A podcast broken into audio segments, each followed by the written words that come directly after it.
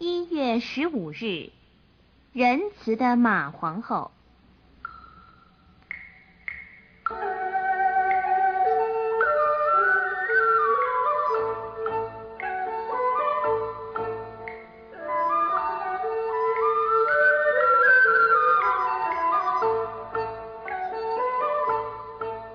小朋友一定都看过春联吧？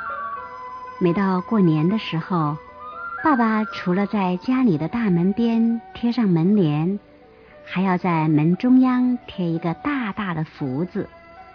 如果你看见爸爸把福字颠倒过来贴，那可并不是贴错了。福贴到了，是表示福气到了的意思。人们为了在新年讨个吉利。所以想出来这么有趣的花样。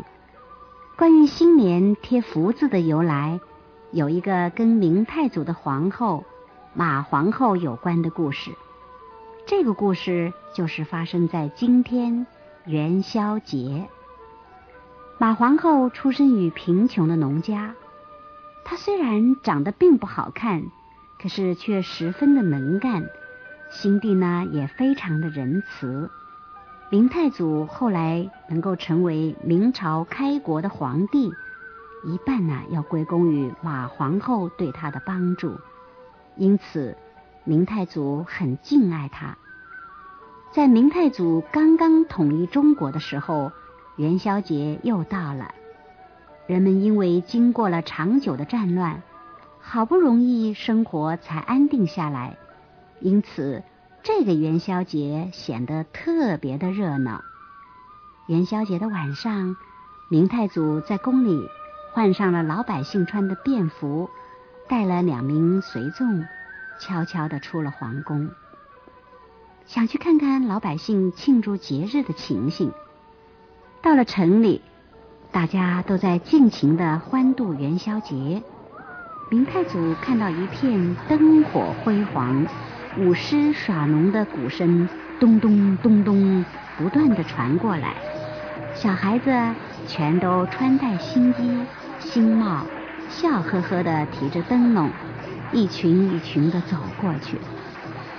还有很多人聚在庙前猜灯谜，一张张写好了的灯谜贴在大灯笼上，大家比手画脚的猜着，猜中呢就会有奖。明太祖突然兴致来了，带着随众挤到猜灯谜的人群里，想去凑凑热闹。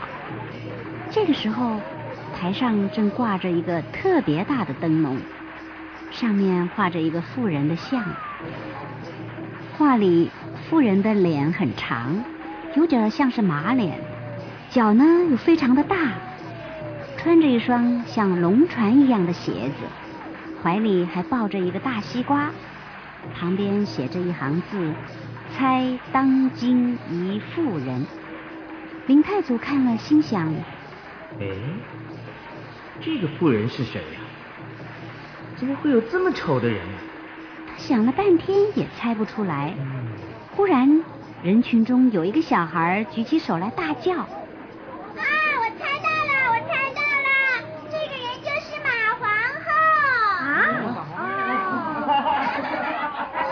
家都露出一副恍然大悟的表情，接着哈哈大笑的笑了起来。明太祖大吃一惊，怎么会是马皇后呢？原来啊，明朝的时候，一般的女孩子都流行裹小脚。马皇后从小就生长在贫苦的农家，必须要下田耕种，所以没有裹小脚，而有一双天然的大脚。又因为马皇后姓马，出谜题的人就画了一张长长的马脸。她又是安徽省凤阳县的人，一般人都叫这个地方为淮西，所以又在他的怀里画了一个大西瓜。明太祖好不容易才想通了，这才知道百姓是在嘲笑皇后，嘲笑她的贫穷和难看。他非常的生气，心想。皇后的心地那么善良，百姓却不知道，反而只注意到她的外表，而且还嘲笑她，实在太可恶了！我一定要处罚出这个题目的人，还有主持这一次猜灯谜的人。做了这个决定以后，他的随从很快的就去打听出这两个人的名字，而且还在他们家的大门上用红笔写了一个大大的福字，作为捉人的记号。等明天元月十六号过完了年，就要派人来捉了他们，严厉的惩罚一番。明太祖怒气冲冲的回到了皇宫，马皇后出来迎接，很关心的问他：“皇上，您看到什么有趣的事没有？老百姓是不是都很快乐？”没有想到，明太祖却沉着脸，愤愤地说：“什么有趣的事？都快气死我了！”嗯。马皇后觉得很奇怪，就问他：“您气什么呢？”明太祖本来是不想把猜灯谜的事情告诉皇后的，但是经不起他再三的追问，终于把事情老老实实的说出来了。马皇后听完了，知道老百姓嘲笑他，心里很难过，就低着头不说话。明太祖拍拍他的肩膀说：“你不要难过。”我已经决定啊，明天要严厉的处分他们了。啊！马皇后很惊奇的抬起头来问：“你知道灯谜是谁做的吗？”嗯，我已经打听出来了，而且啊，已经在他们家的大门上写了一个福字做记号，红色的大字洗也洗不掉。明天只要去看谁家的大门上有福字，捉来治罪就行了。哎，马皇后听了。心里面着急的不得了，就劝明太祖说：“你千万不要为了这件小事就治老百姓的罪呀！尤其现在是过年，大家开开玩笑，热闹一下，又何必认真呢？”啊，不不不，你不要管这件事，我已经下定了决心，我非要重重的处罚他们不可。马皇后知道多劝也没用，也就不再说话了。但是他心里已经有了另外的主意。